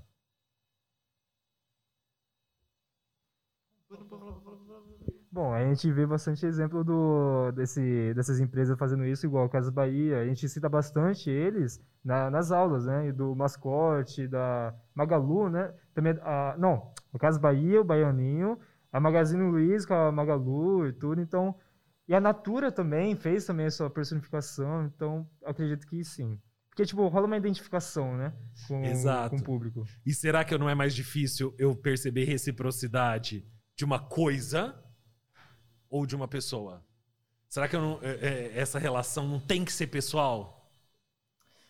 É, a- acho que a reciprocidade, ela é, pelo fato dela ser um, um gatilho mental, ela é, né, é inerente ao ser humano. Então, com certeza, vindo de algo mais parecido com um ser humano, ela é mais, ela é bem mais associada do que, do que simplesmente uma coisa. Tanto que quando você vai utilizar desse artifício para vender coisas, para, para relacionar coisas, quando você não não está personificando nada, ah, sempre é em algo que envolva o ser humano, que, que, que seja humano, minimamente humano. Não que seja simplesmente algo fútil por, por si só. Pelo, é, sim- é- é- é- a associação é, é quase que simples de reciprocidade, sentimento e escolhas e humanidade. Então isso funciona tudo como um- uma, uma, uma, Uma engrenagem. uma engrenagem e é, e é meio que quase que, que natural. E, e, é- e esse é o intuito de, de, de usar o, o- a reciprocidade dentro do, do- desse vínculo de vendas.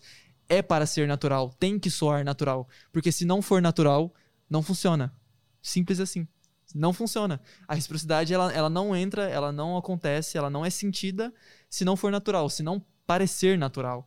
E se, se, e se o cliente desconfiar que não, que não é natural, ele vai te recusar e ele vai te jogar pra canto e nunca mais vai, vai, vai, vai, Só vai querer fato- algo com você. Só pelo fato de desconfiar. Só pelo já fato de muda desconfiar. totalmente a, a opinião do, do consumidor.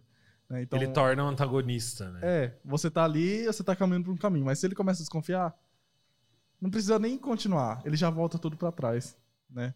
Então, tipo, respondendo um pouco pela questão do que o professor falou, né?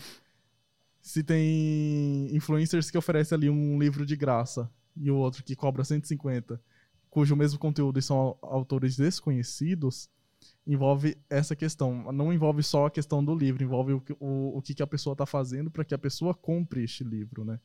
Então, a abordagem dela, a forma que eu vou reconhecer cada autor, é, vai influenciar na, na, na compra de um, ah, do livro de graça ou no que custa 150 reais. No caso, a gente tem, como o Guilherme falou, a gente está em uma cultura que a maioria vai preferir o livro que é de graça, porque tudo que é de graça a gente gosta, né? Então, o mínimo que a gente conseguir evitar de pagar, a gente vai evitar de pagar, mas não tira o, o valor que o livro de graça tem, que pode ser muito melhor do que, que esse livro pago, ou vice-versa, né?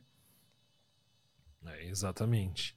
Então eu acho que essa, essa situação pode nos fazer pensar algumas coisas, né? O Guilherme trouxe essa questão da, da, da mulher e, e do, do fato do Thiago e da, e da Natália, né? Influencers, os dois. E talvez o Thiago ter deslanchado mais por ser homem mesmo, né? E por se colocar.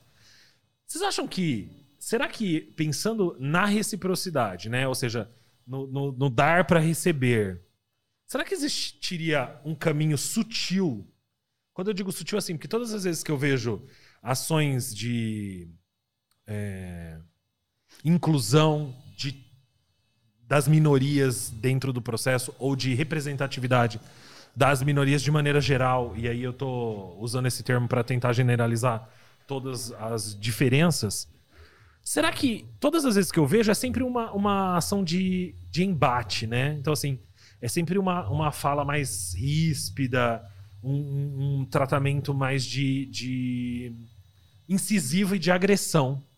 Será que a gente consegue pensar no marketing é, e nessas estratégias que a gente é, vem, vem discutindo para tentar uma outra via?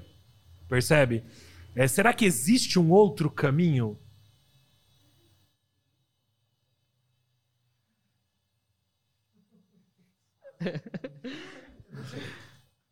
Ah, não, não existe outro caminho, eu acho. Eu acho que já demorou muito. Ou a gente faz isso do jeito pra chocar mesmo, pra mudar, ou então as coisas vão continuar do mesmo jeito que, que está, por muito mais tempo.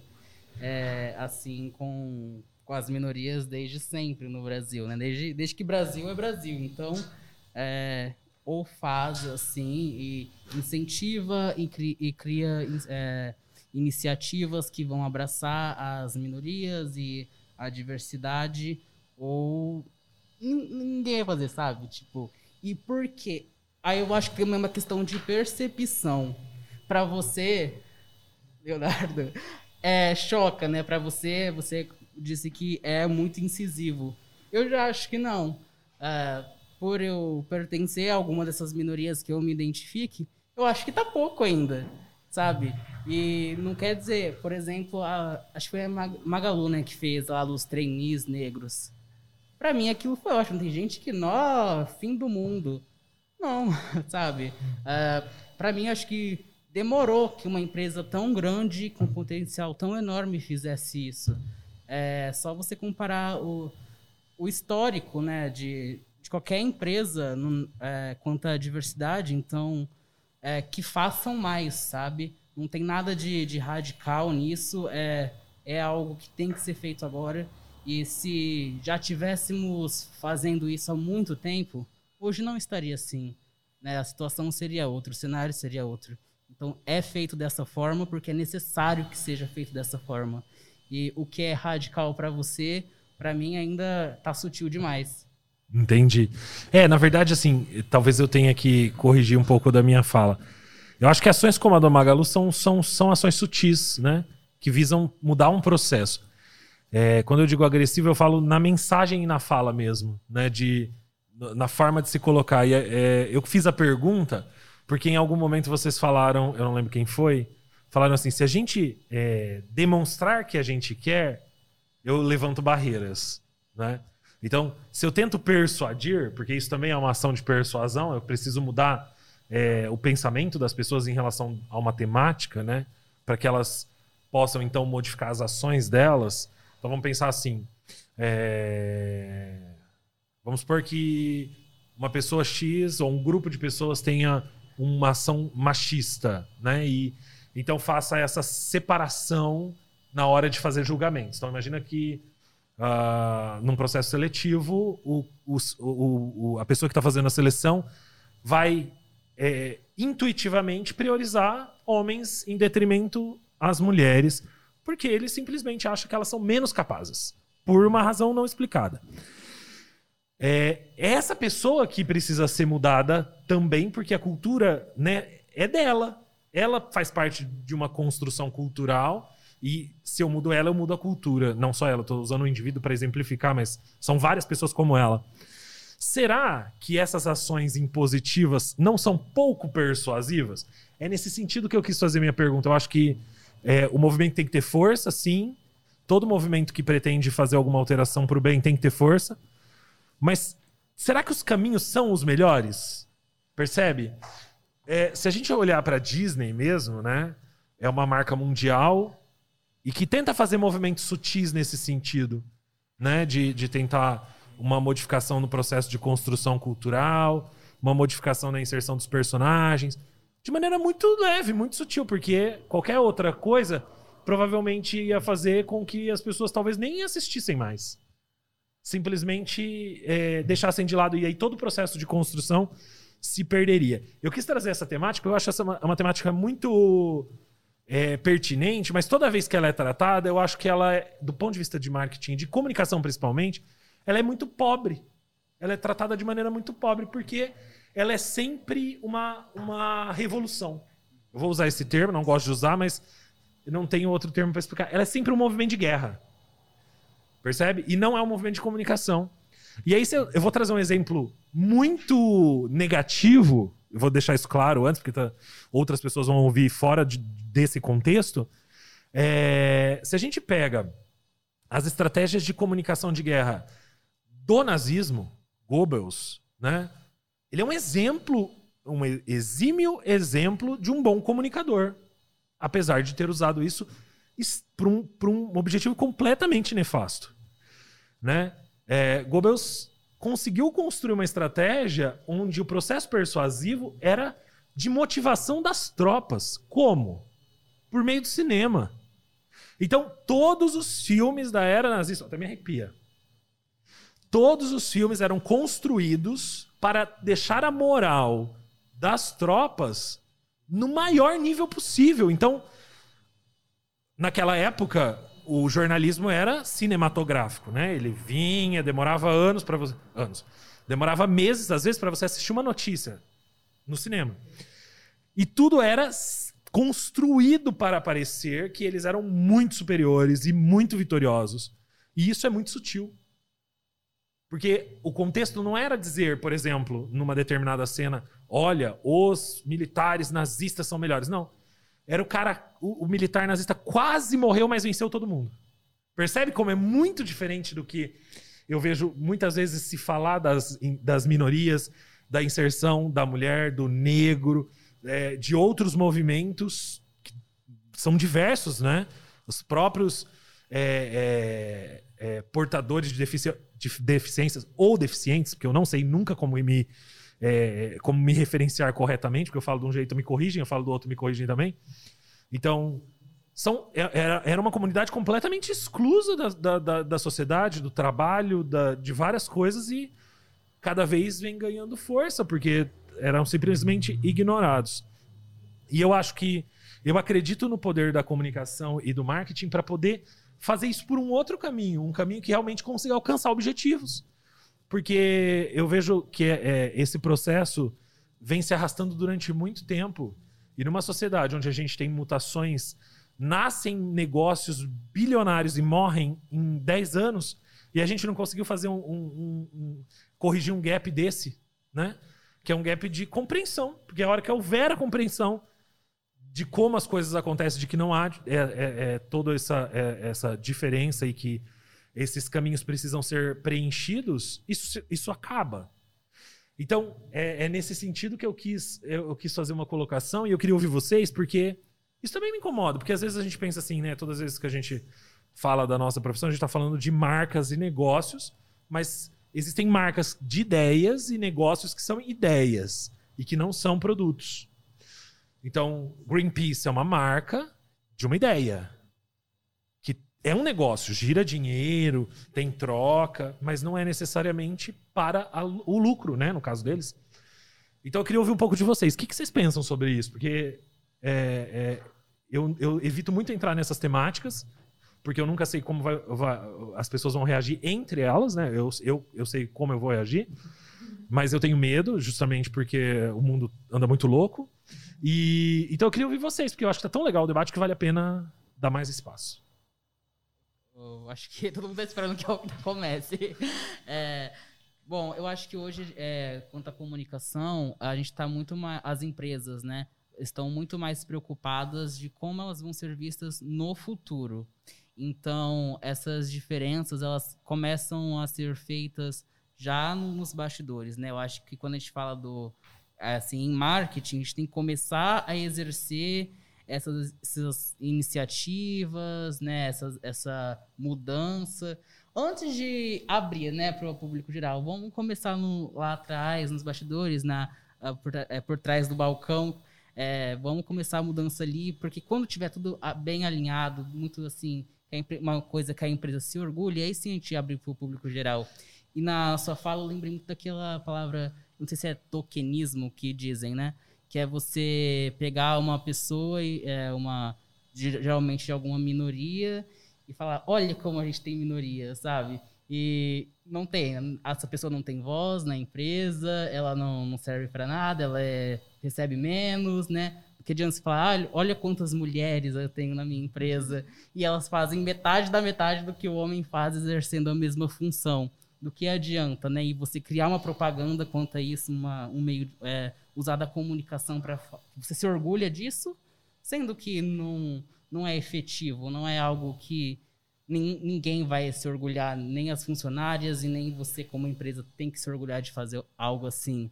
Então, aí que eu acho que o, nós como mercadólogos, né, de marketing, é, temos que já ah, instruir nossos clientes e as empresas a começar a fazer a diferença desde antes, antes de abrir para as pessoas, para que quando as pessoas tenham conhecimento disso, elas já tenham a ciência que aquilo é real. Aqui a sutileza realmente é porque pensa lá no futuro. As empresas têm que pensar como elas vão ser vistas daqui 10, 20 anos, porque para não ser como né, uma certa emissora de TV que há 60 anos atrás apoiou a ditadura e falar que que né que ah desculpa a gente escreveu uma carta de desculpa. Você acha que eles se eles soubessem isso se o marketing daquela época fosse como o de hoje é, talvez eles não teriam sido mais sutis e diferentes nessa forma. Então a gente tem que fazer a mudança no presente para que a forma como nós seremos enxergados no futuro seja algo que a gente possa se orgulhar. Eu acho que isso até individualmente, todo mundo aqui está fazendo o seu melhor agora, para daqui 20, 10 anos, falar, puta merda, que carreira bonita que eu construí, né?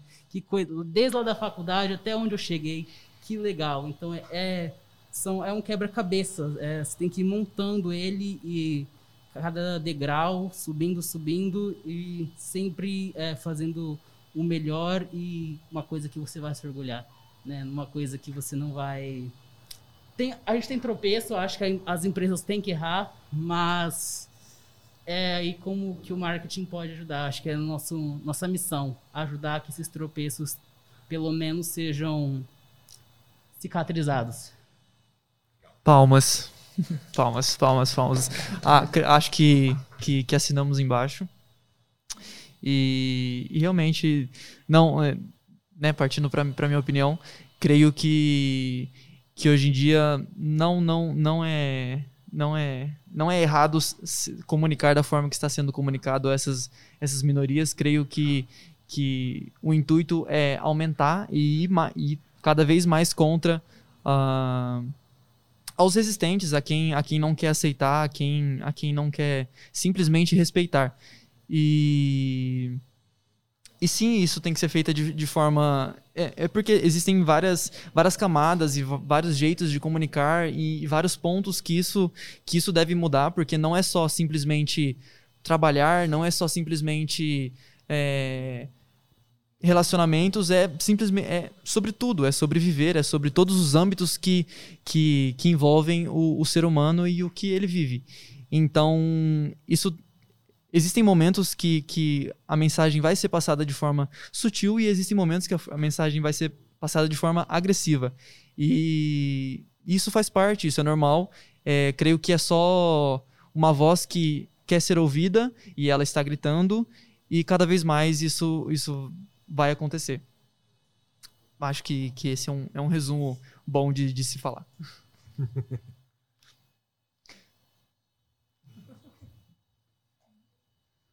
Bom, é, acho que para encerrar esse assunto e para a gente passar um, dar um passo, mudar de, de, de, de assunto, é, vamos abrir perguntas para quem está em casa, para quem está tá, tá prestigiando esse, esse podcast aí maravilhoso. Ahn, perguntem o que vocês querem saber. Manda um superchat aí, gente. Cincão, Senão ó. a gente já- Pra comer um salgado. Anima. Se vocês quiserem perguntar, pergunta aí. a Alguém gente tá daqui escutando. do estúdio tem alguma dúvida? Alguém Alguma pergunta? Sobre qualquer coisa. Alguém aí de casa? Ah, eu super acho que você deveria.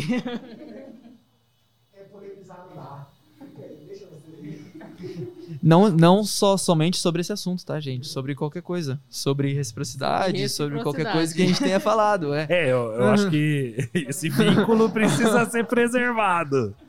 Um de cada vez, hein, gente? Vai no seu tempo, hein, gente? Mandem um ok no chat aí pra saber se, se tá. Mentira, não mandei não. Não, não, não é minha parte isso. Cadê, cadê o Gustavo? Gustavo Manda tinha um perguntado. ok no chat pra gente ver se vocês estão aí, Aí, ó. mesmo, né? Cadê a pergunta do Gustavo? Boa, Gu. Isso aí, representa aí. Aí. Você devia estar aqui, pô. Você devia estar aqui, com certeza você ia estar participando com a gente. Não tá ligado? Pega lá, meu.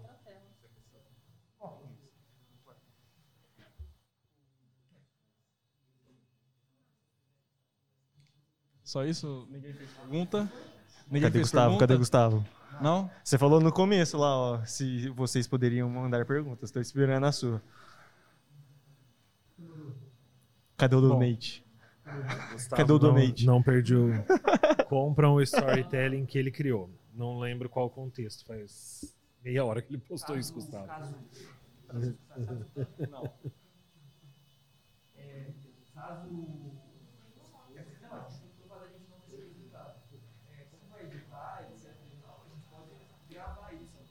É, eu, eu ia, inclusive, eu tava ali. A gente tem que fazer uma introdução e deixar isso gravado, nem que for no final, para fazer o cabeçalho do podcast. Então, beleza.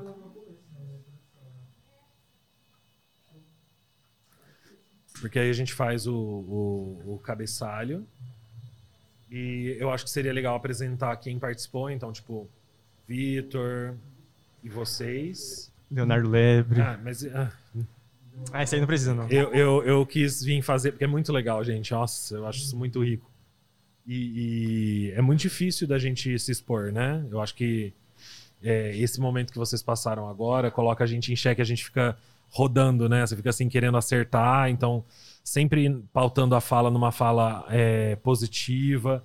É legal o seu posicionamento de trazer é, é, essa temática difícil, né? Porque você nunca sabe a reação das pessoas que estão envolvidas, então é uma temática difícil de, de trazer para preservar o bom relacionamento.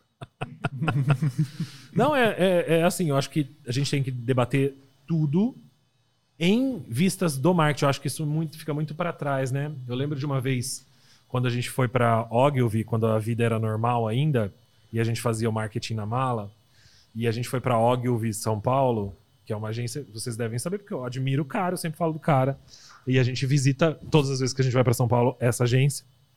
E nessa, nessa última visita, a- o pessoal do DP, do RH, foi lá fazer uma apresentação, porque eles tinham acabado de implementar um programa da Ogilvy de acessibilidade geográfica, um negócio assim.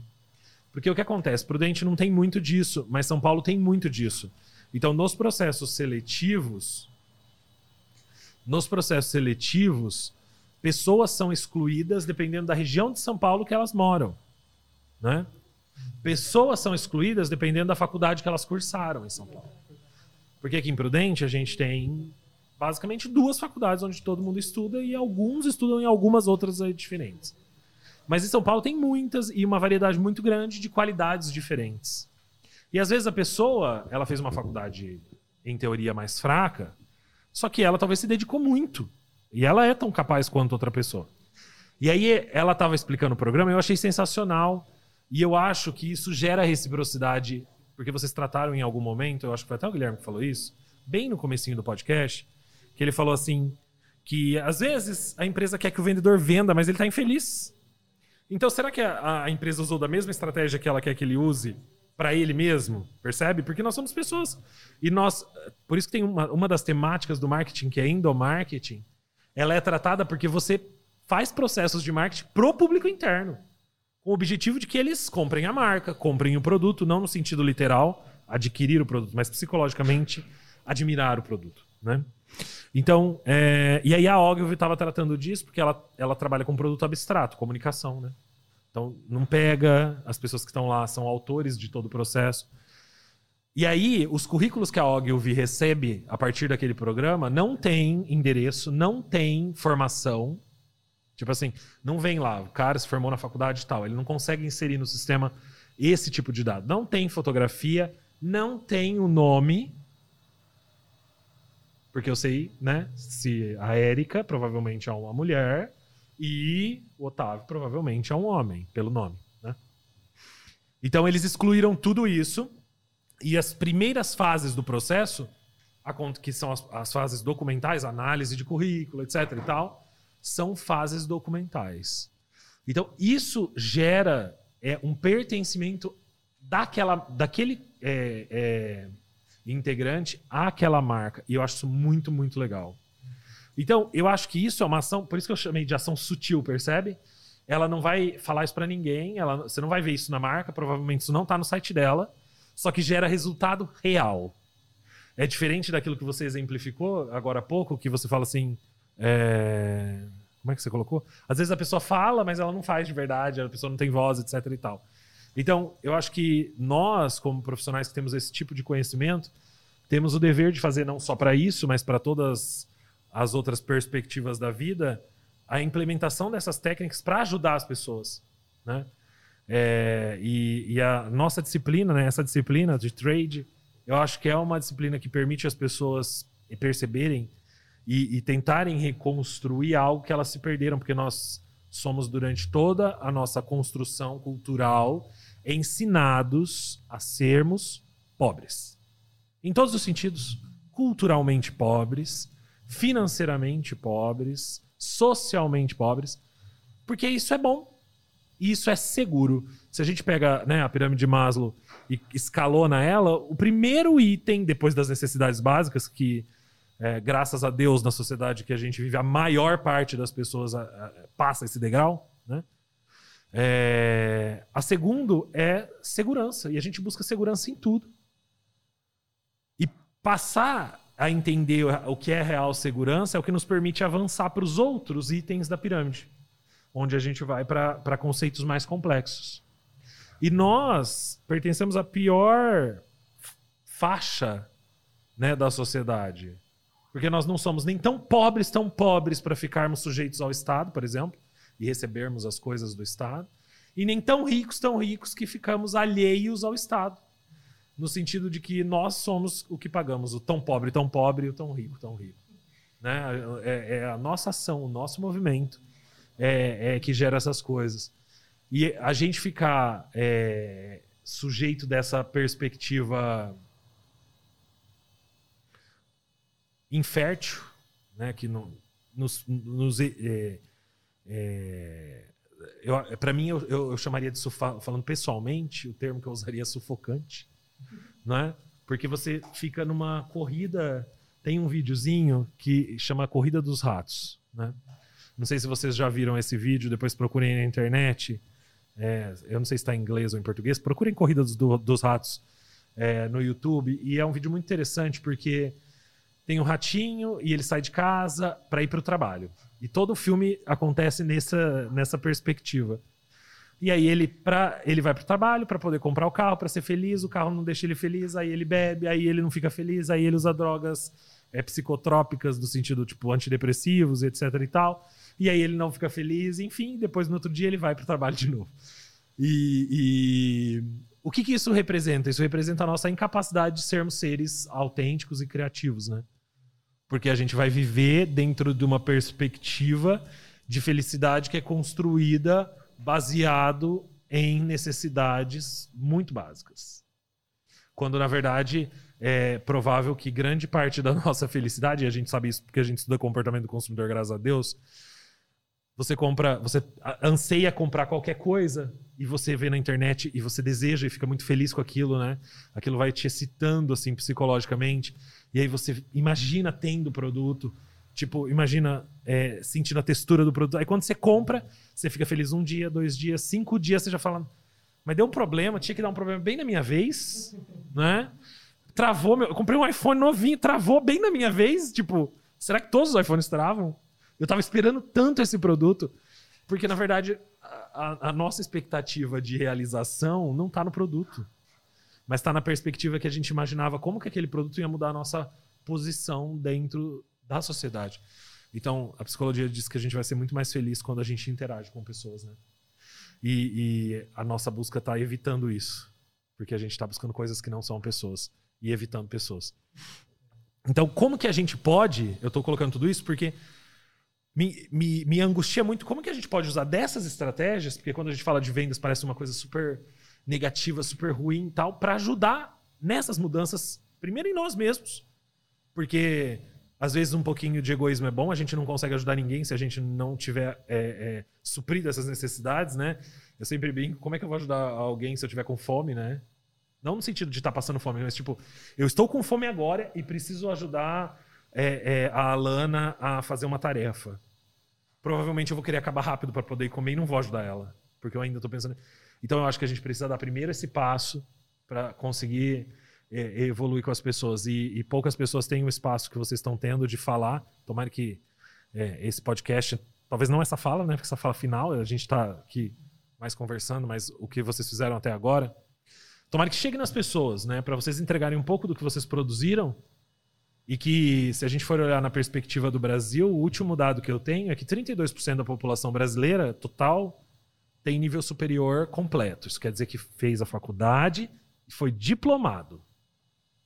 É muito pouco, né?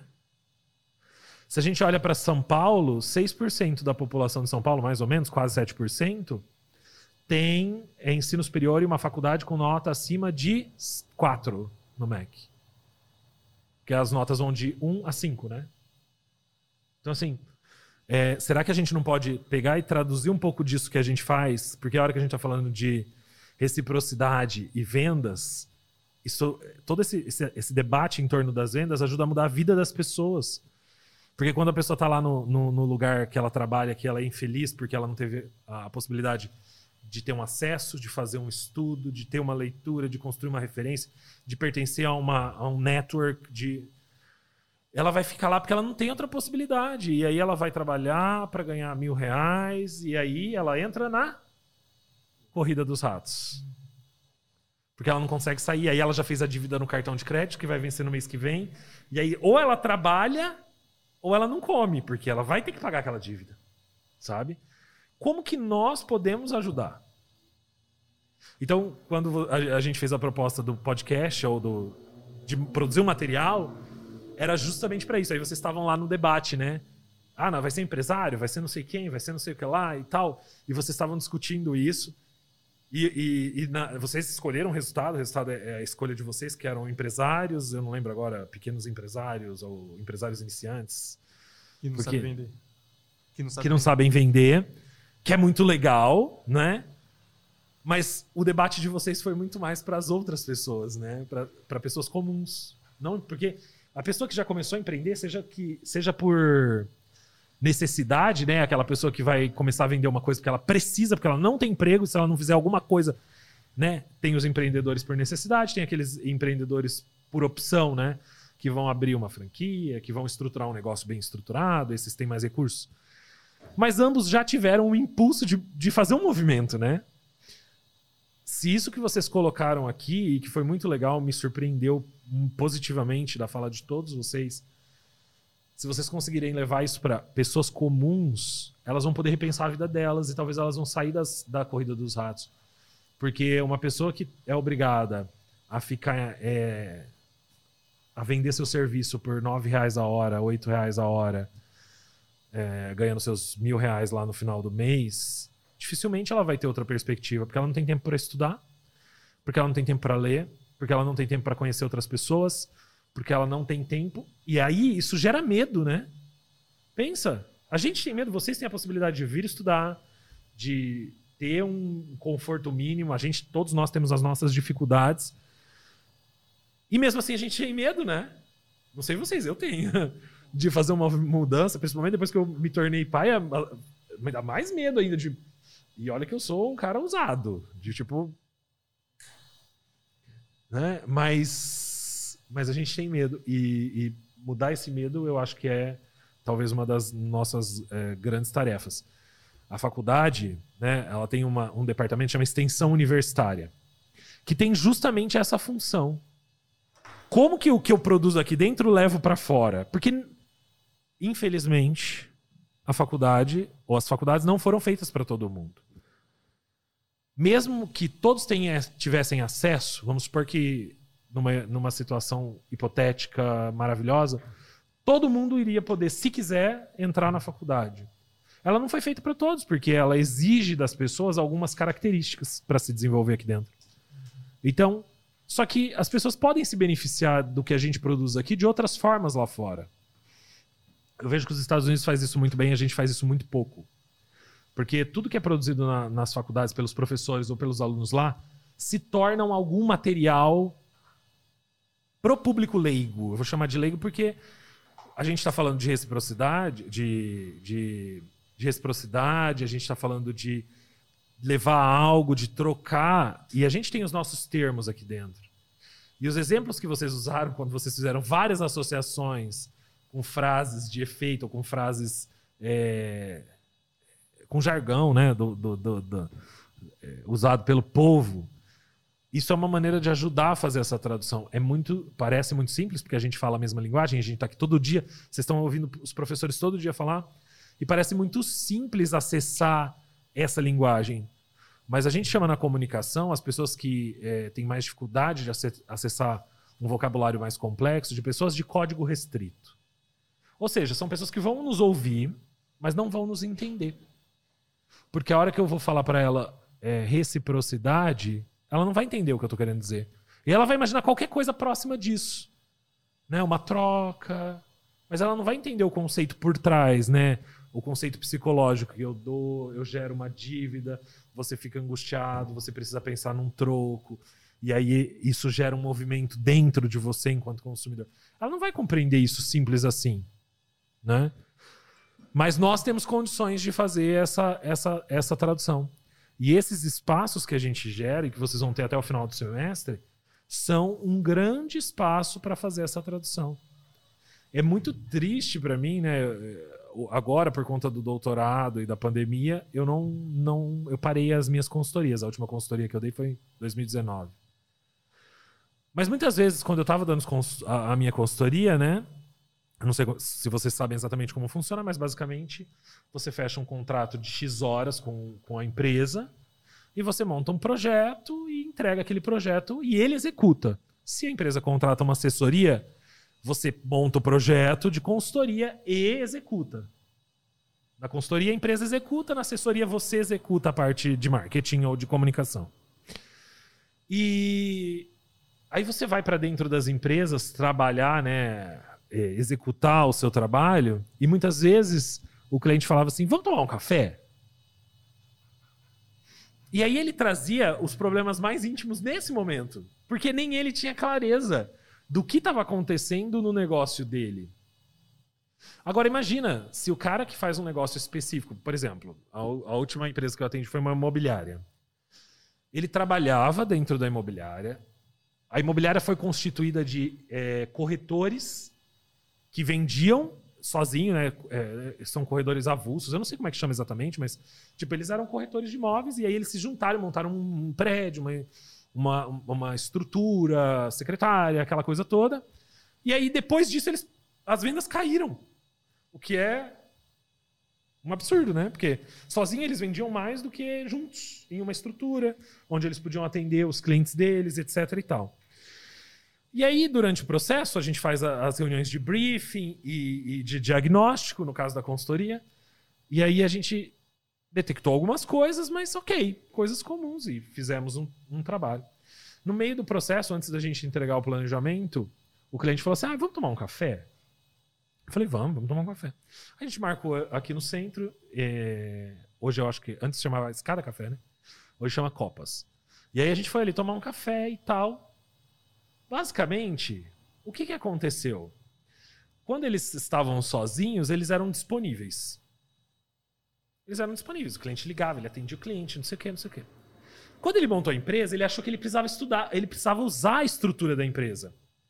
Então o cliente ligava, ele falava, ah, você não pode marcar com a minha secretária? Porque ele tinha uma secretária, tinha que usar a secretária. Não é? Ou seja, ele criou um problema para a vida dele. Porque eles, para usar a estrutura. Não, vamos. Antes, o cliente falava, quero conhecer tal casa, ou, ou quero é, vender minha casa. O corretor ia até o cliente. Agora ele queria marcar na sala de reunião dele, bacana. Percebe? Então, o que era para gerar um benefício, gerou um malefício. Porque na, na, na ânsia de usar a estrutura para é, empolgar o cliente, para falar, olha como minha, minha empresa é bacana, ela, na verdade, repeliu o público-alvo deles. Só que isso não ficou claro nas reuniões de diagnóstico. Então, toda vez que a gente faz é, um trabalho como o que vocês estão fazendo aqui, isso permite que vocês desenvolvam a habilidade de tentar se conectar. Então, vocês estão todos aqui, vocês tiveram um prazo super curto para idealizar o que vocês estão fazendo aqui hoje, porque vocês tiveram essa demanda na semana passada para hoje. No meio do caminho, vocês mudaram o grupo. E mesmo assim, vocês conseguiram, ali dos 20 minutos de gravação para frente, criar uma conexão. E a, e, a, e, a, e a construção foi fluindo mais. E isso não é fácil de fazer. E isso é uma habilidade fundamental para o trabalho que a gente desenvolve. Né? Porque nós precisamos com, da compreensão do que acontece aí dentro. E é essa parte mais difícil. Então eu queria terminar minha fala longa, extensa, retórica, parabenizando vocês, porque eu fiquei muito feliz com o resultado. Debate de altíssimo nível, né? Eu acho que vocês trouxeram vários elementos legais, a discussão permeou vários assuntos diferentes, né? Então, parabéns, gostei muito mesmo. Parabéns a todos e encerramos a nossa noite. Até a semana que vem. Tchau.